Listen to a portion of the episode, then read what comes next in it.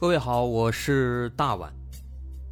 我们的《绝密档案》在喜马拉雅已经陪大家走过了一年多的时间，一年多的时间，我们更新了一百多期节目，在这一百多期的内容里，我们讲述了各种各样的怪奇事件。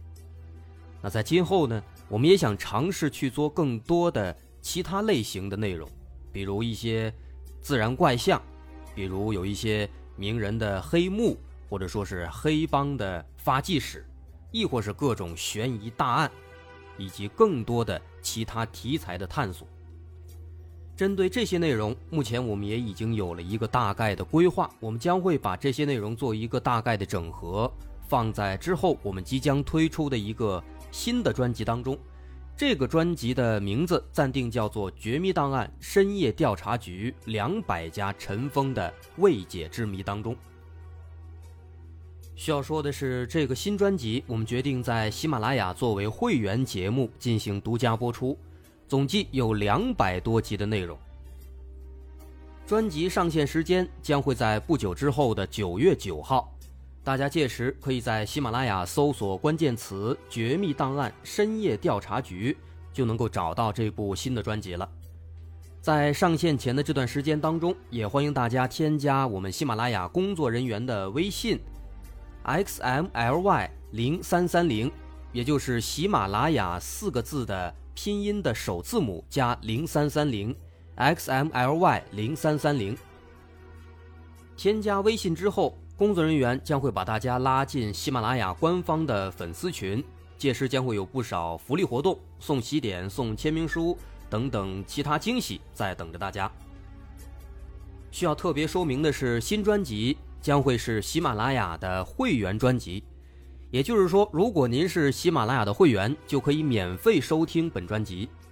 目前，喜马拉雅的会员价格为每个月六块钱，六块钱就可以听到我们的两百多集故事，也是很划算了。希望大家能够多多理解，多多捧场。九月九号，我们不见不散。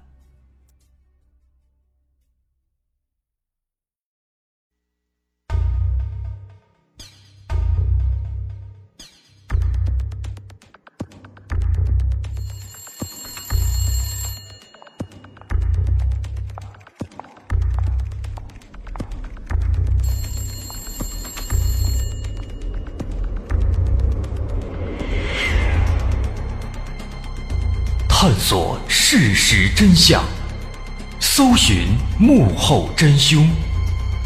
欢迎收听《绝密档案》，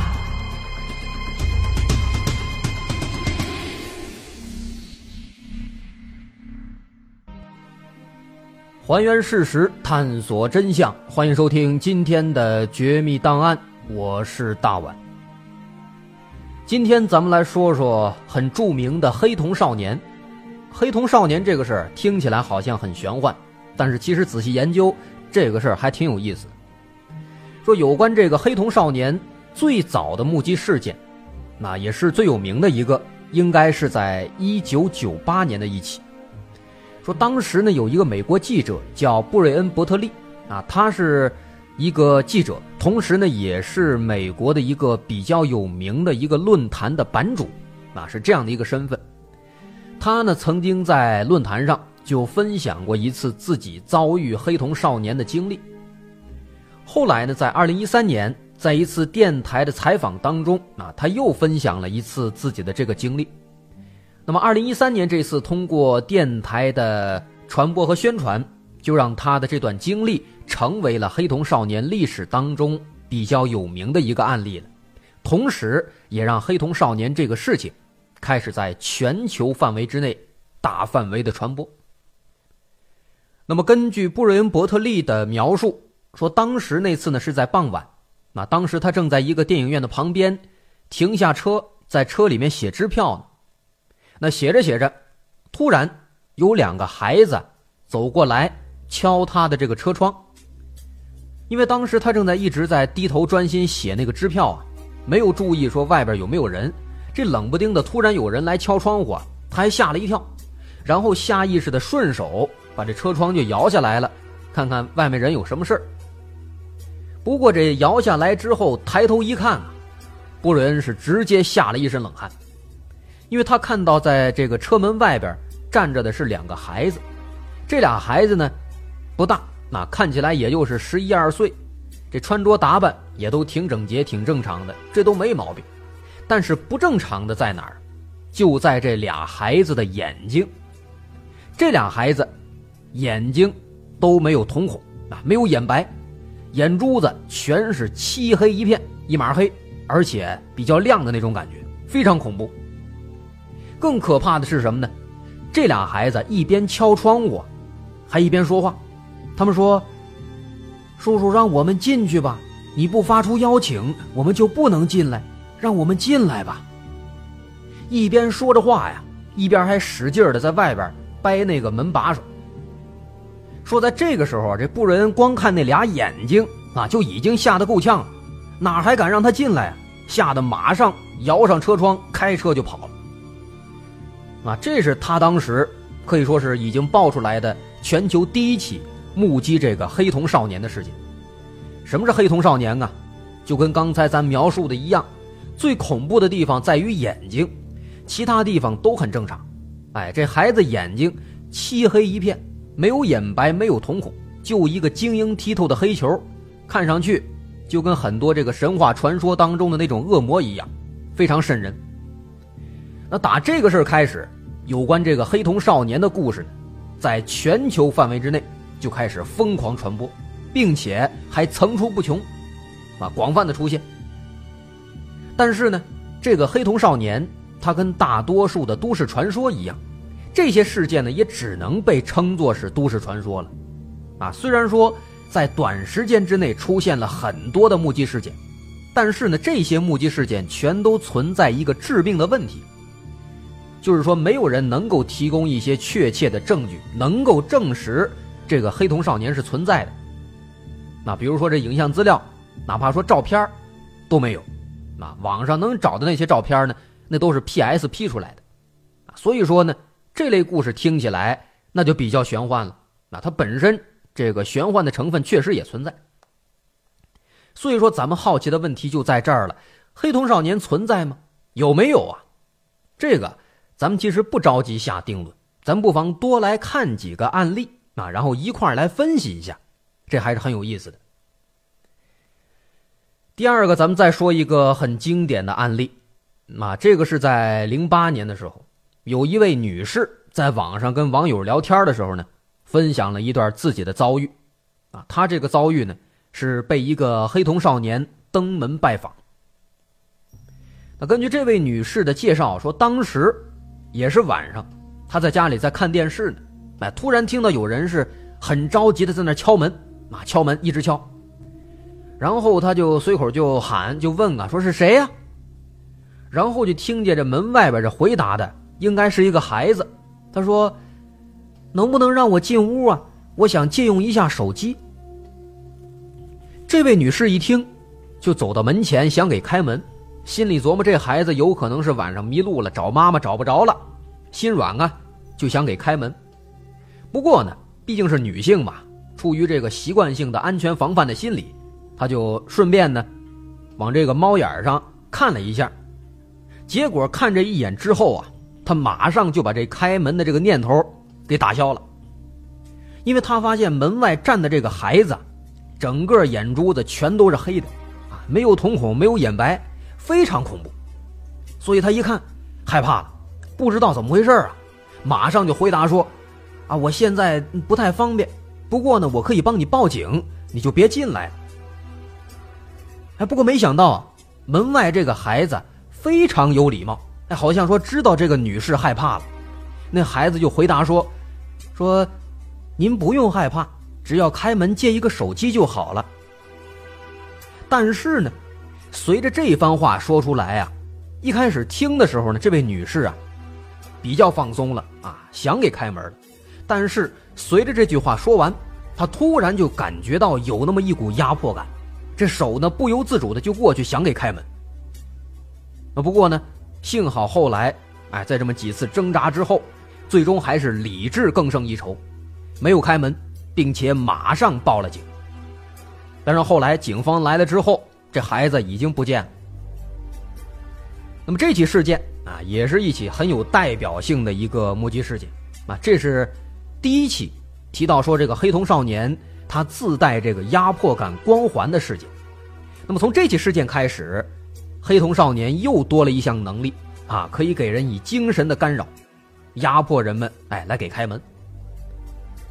那另外从这两起事件当中啊，这一起还有刚才说的第一起这两起事件当中呢，我们还能看到一个规律，就是说这个黑瞳少年他往往都是在不断的提出请求啊，希望得到允许，允许进入屋子或者进入汽车啊，就是进入这些当事人存在的地方。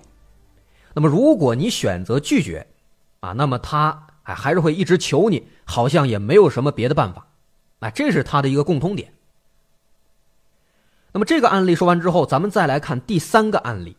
这第三个案例，这一个这是第一起黑瞳少年得到了当事人的允许，并且进入到屋子里面的事件，啊，也是一个很经典的案例，有代表性。这起事件离我们更近了，发生在二零一三年三月份，地点在美国中部田纳西州的一个小镇上。这个故事主角当事人叫克里夫，时间也是晚上，在晚上九点多。说当时呢，克里夫啊一个人在家，这个点正好在家里打游戏呢，玩的正高兴呢，啊，突然听到有人咣咣咣敲门。那当时呢，这个克里夫这游戏啊，马上就该开了，哎，该进那副本了，着急，他就赶快直接下楼，看都没看，把门直接就给开了。打开门之后呢？他看见这门外边站着两个小男孩这两个小男孩呢，一个比较高啊，比较壮；另一个呢比较小，比较瘦弱。啊，另外这俩孩子他发现啊，一直低着头看着地下，不好意思抬头，应该是挺害羞的啊，这是他的第一感觉。然后呢，哎，开门之后，俩小孩就说了：“哎，你好，我们好像迷路了。”想借一下洗手间用，然后还想借一下电话。那克里夫听了之后想都没想，直接就让他们进来了，并且呢很热心的告诉他们啊，说这洗手间在里边的哪一间哪一间屋子，电话在客厅的什么什么地方，在这放着呢。因为他想他们家这个位置呢，哎确实比较偏僻，而且这个美国很多小镇啊啊都这个样子，地广人稀，一个小镇上没多少户。住的相隔都比较远，他是这个样一旦说有陌生人过来，哎，确实，啊，这个位置，呃，迷路了，找不着人问，挺麻烦的。所以说，当时他一看这俩孩子，啊，挺可怜的，迷路了，而且呢，一直低着头，挺委屈，看那样，不像是有恶意。哎，再加上克里夫当时这不下副本了吗？着急回去打游戏，所以直接开门进来，让他们爱干嘛干嘛去了。哎，不过呀。这俩孩子刚一进屋，也不知道是怎么回事这克里夫突然就感觉有那么一点不对劲，啊，说白了就是突然有一种不祥的预感。而且就在这个时候啊，其中那个正在往里走去里屋洗手间的那个小男孩呢，突然就转过身来，然后直勾勾的盯着克里夫，说了一句：“你有什么问题吗？”克里夫抬头跟着小男孩四目相对一看啊，当场就懵了。小男孩两只眼睛，纯黑色的，漆黑一片，没有眼白，没有瞳孔。好家伙，这把克里夫吓坏了，转身再看另一个孩子，得另一个小孩也是一模一样。而且直到这时候，他才发现这俩小孩站的这个位置啊，太妙了，一前一后。把他给夹在中间，包围住了。啊，这时候他身后这孩子也说话了。孩子说：“我们是被派来接你走的。”说了一句这个，这番话说完，俩小孩就要往前走。这一下子，这番话这一听，哇，来接你走的。再看这俩孩子这眼睛，哪还受得了啊？撒腿马上就跑。啊，慌乱之中也没往外跑。随便就钻进了自己家的一个屋子，然后转身赶紧锁好门，躲在墙角瑟瑟发抖。哎，不过呢，挺奇怪，他躲起来之后啊，发现两个小男孩呢，也没说话，也没来敲门，哎，不知道怎么回事，好像就消失了一样。就这样，他在屋子里面又这么坐了一个小时，啊，一个小时之后，他才鼓起勇气，那猛地推开房门，疯狂地冲出了房子逃跑了，然后翻过围墙，一溜烟的就跑到了附近的一个朋友家里。那来到朋友家里，他把自己这个遭遇大概的跟朋友讲了一遍。一开始朋友以为今天愚人节骗他玩呢，解释了好多遍，啊，朋友这才将信将疑，跟着他再回到这克里夫家。哎，结果回去之后，那两个小男孩已经消失不见了。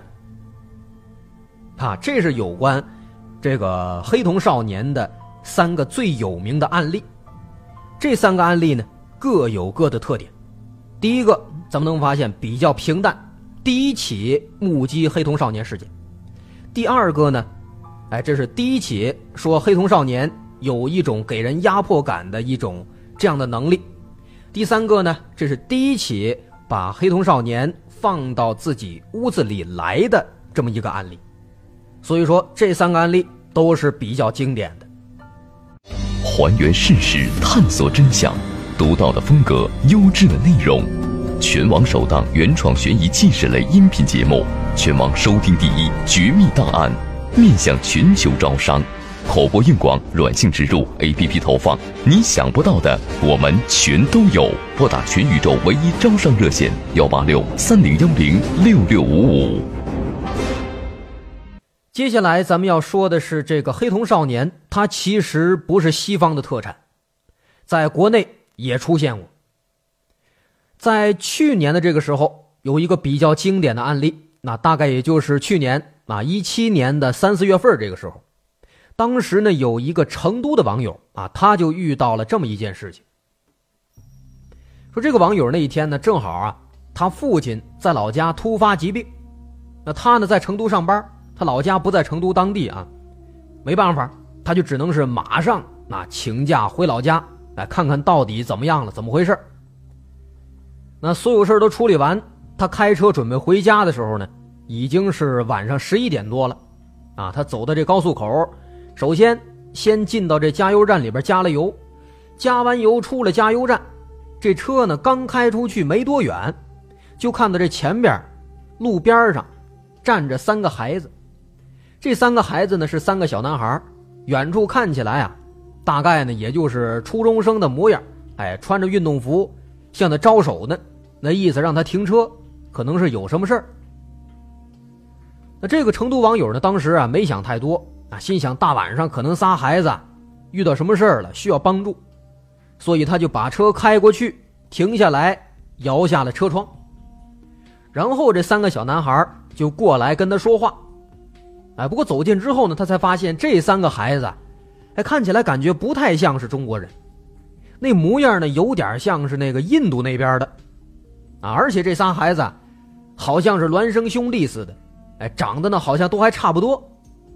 那重点最邪门、最奇怪的地方在哪儿呢？就是眼睛。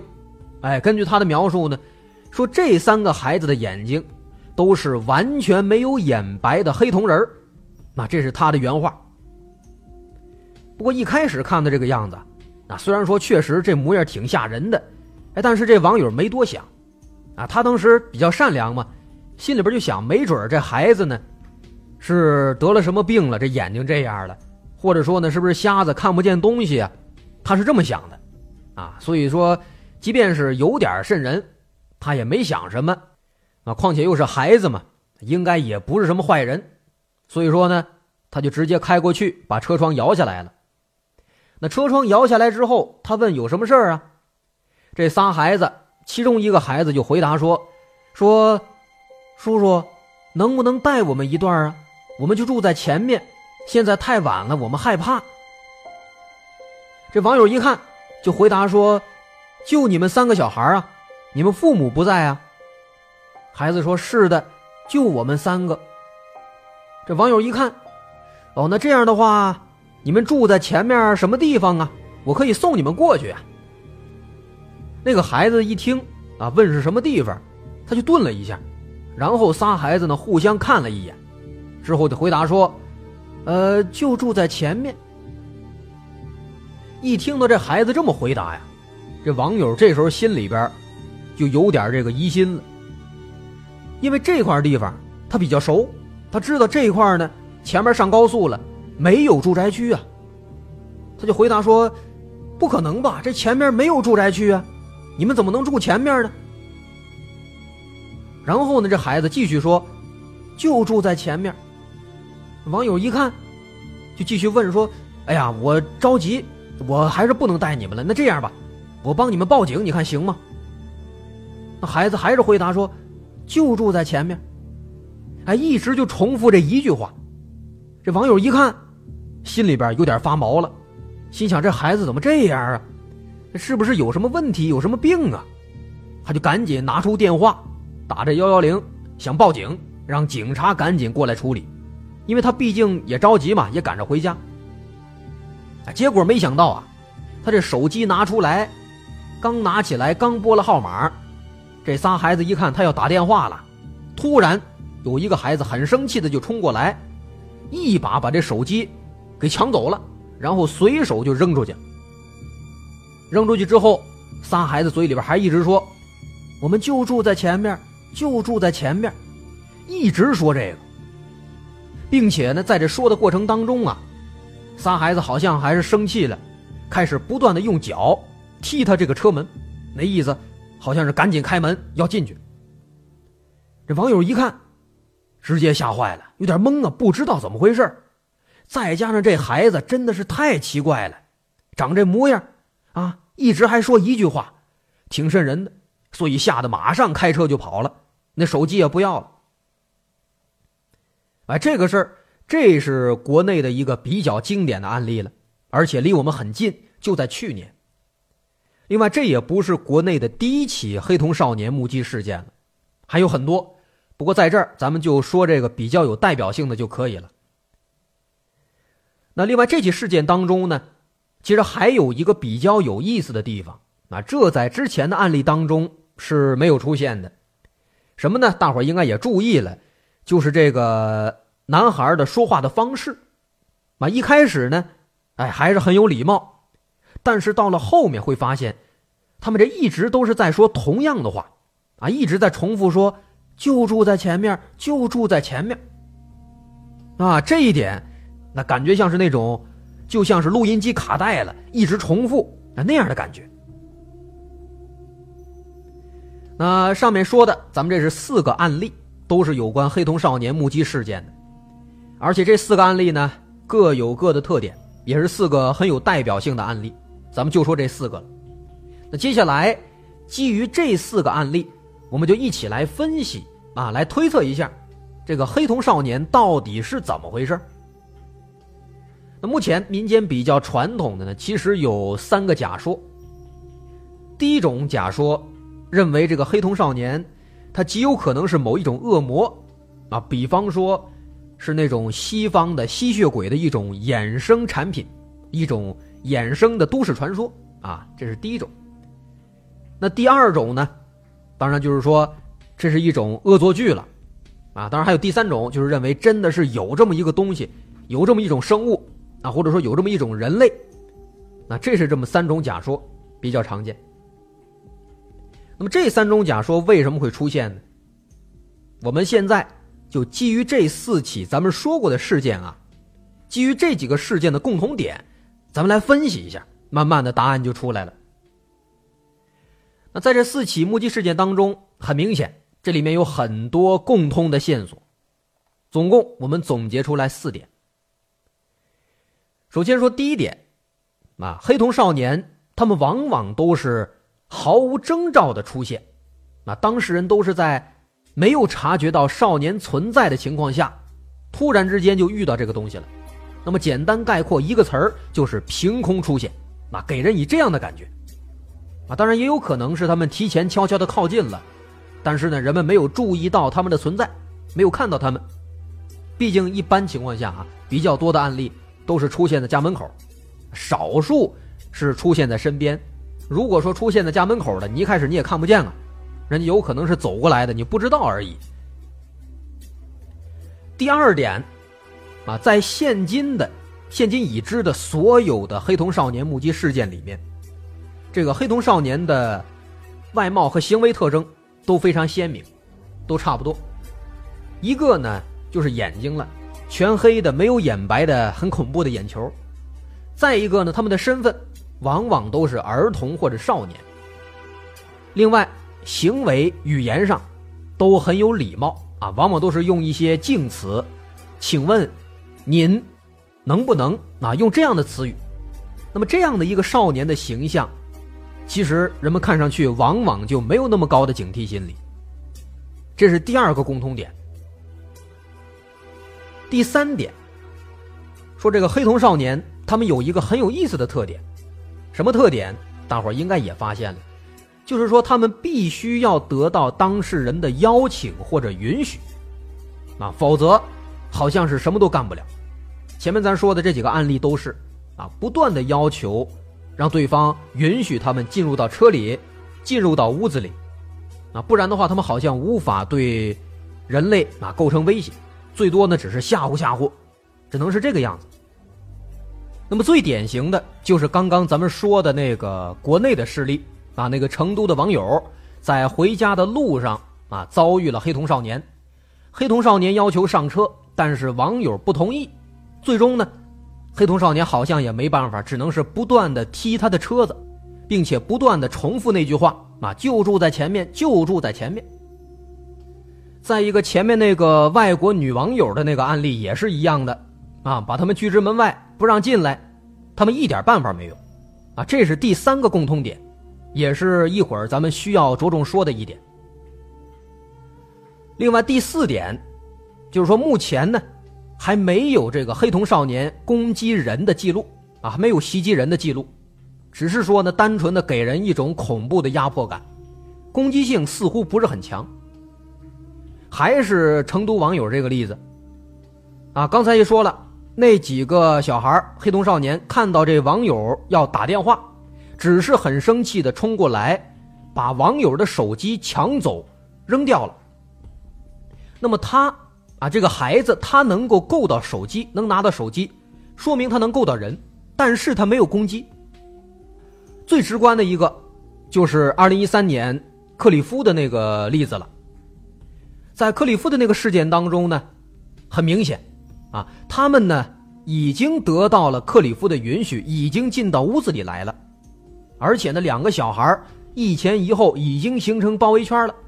在这种情况下，他们竟然还能够让克里夫逃跑，还能让他在房间里面安全的待了一个小时，并且期间竟然还不说话，不会冲进来进行攻击，而且等了一会儿，竟然还走人了。这给人的感觉就是毫无攻击性啊，光会吓人。别的什么都不会了。不过呢，其实话说回来啊，单独针对克里夫这个事儿的话，这两个黑瞳少年倒是有点恶作剧的嫌疑。那看起来像是啊真人假扮的，当然这就是后话了。咱们还是综合起来讨论一下这个黑瞳少年的问题。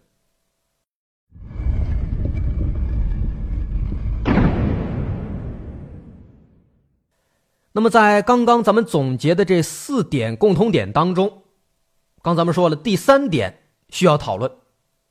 这个黑瞳少年呢，往往都需要得到当事人的允许或者是邀请，才能够做下一步。这个设定很有意思。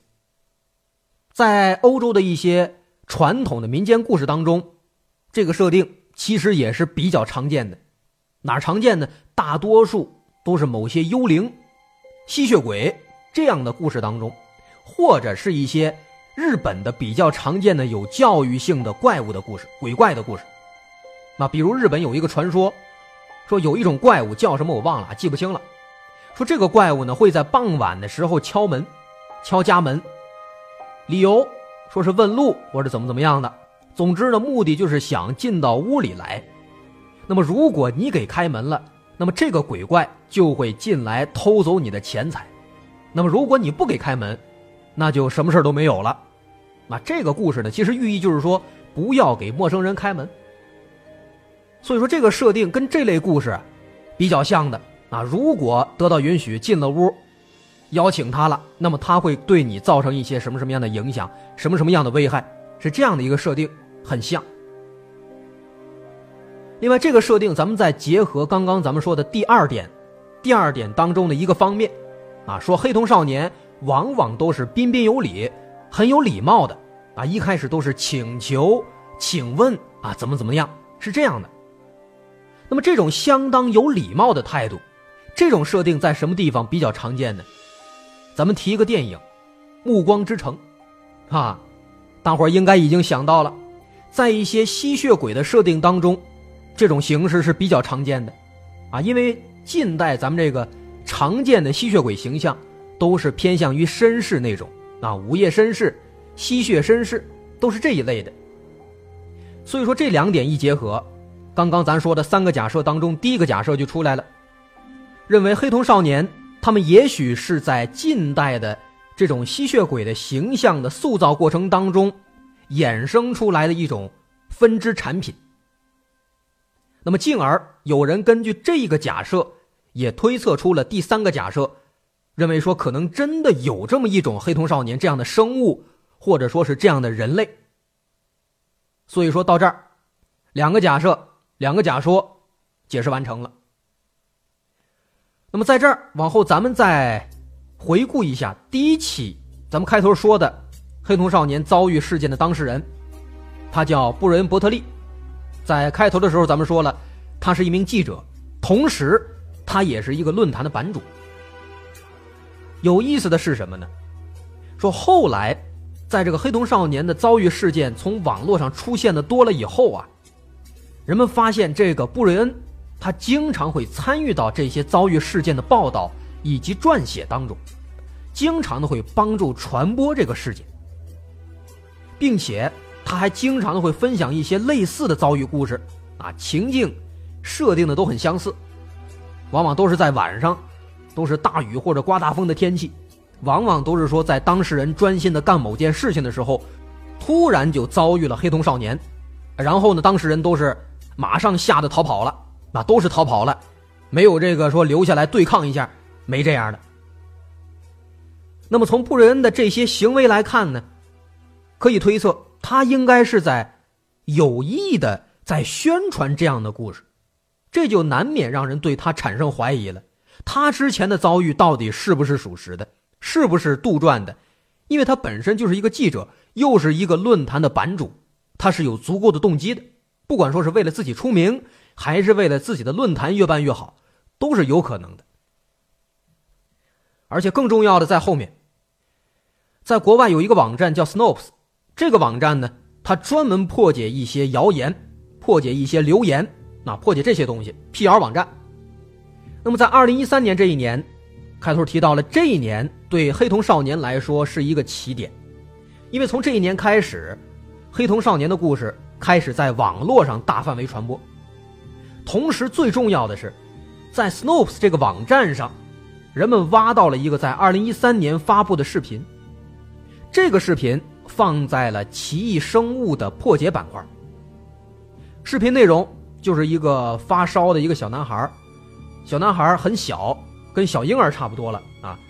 同时呢，这个男孩黑眼圈特别严重，跟熊猫似的。那么这个视频下面的介绍里面就说了，说这类视频当中的孩子经常会被人 P.S. 之后发到其他的网站传播谣言，声称说发现了外星人，发现了奇怪生物之类的。的确，在二零一三年这个视频发布前后，网络上确实经常出现这个类似的图片，那么黑瞳少年也是其中之一。所以说，结合这几点，黑瞳少年他作为都市传说的结论，基本上咱们就给他坐实了。另外呢，他之所以能够广泛传播，这里面的原因，咱们也差不多明白了。那在末了，咱们再讨论一下这个黑瞳少年的可行性，啊，有没有这种可能，真的会存在黑色的这种眼球？有没有黑瞳少年存在的可能？其实呢。咱们客观来说啊，那种近乎纯黑色的眼球，并不罕见。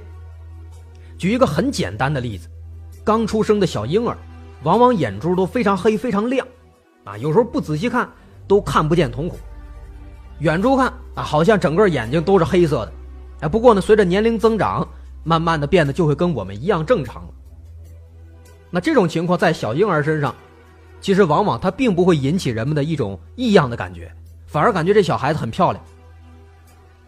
那么再有一种情况就是疾病，很多疾病都会导致眼白的颜色变深。那么如果遇到严重的情况，就很容易被误解了。那咱们在这儿只举一个例子，比如说有一个情况叫瞳孔散大，大伙感兴趣，可以上网搜一下这个关键词，看一看图片，确实很吓人。那个情况夸张之后啊，跟那个黑瞳少年的描述挺类似的。因为咱们的眼睛呢，通常是在光线不足的情况下，它会出现一系列的反应。光线不足，瞳孔会放大，让光线加强更强。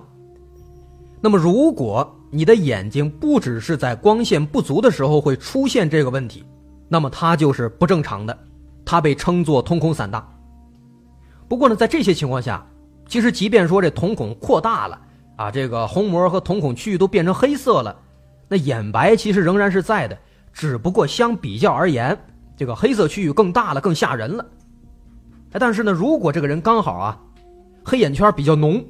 再加上其他眼部疾病之类的，如果不仔细看的话，还真的容易出现误会。那另外，除了这个疾病，其实最后还有一个最简单的达成办法，就是美瞳，啊，如果说想搞这种黑瞳少年的恶作剧，那么美瞳肯定是最好的道具。所以说，咱们分析了这么多，归根结底，大伙儿心里边其实早就明镜似的了，黑瞳少年只能是都市传说。几乎是不可能真的存在的。如果说真的有，那肯定就是恶作剧了。好，今天这个黑洞少年挺有意思，咱们也就说到这儿，该结束了。啊，我是大碗，如果大伙儿喜欢，可以关注我的微信公众号，在微信搜索“大碗说故事”进行关注。好，咱们下期再见。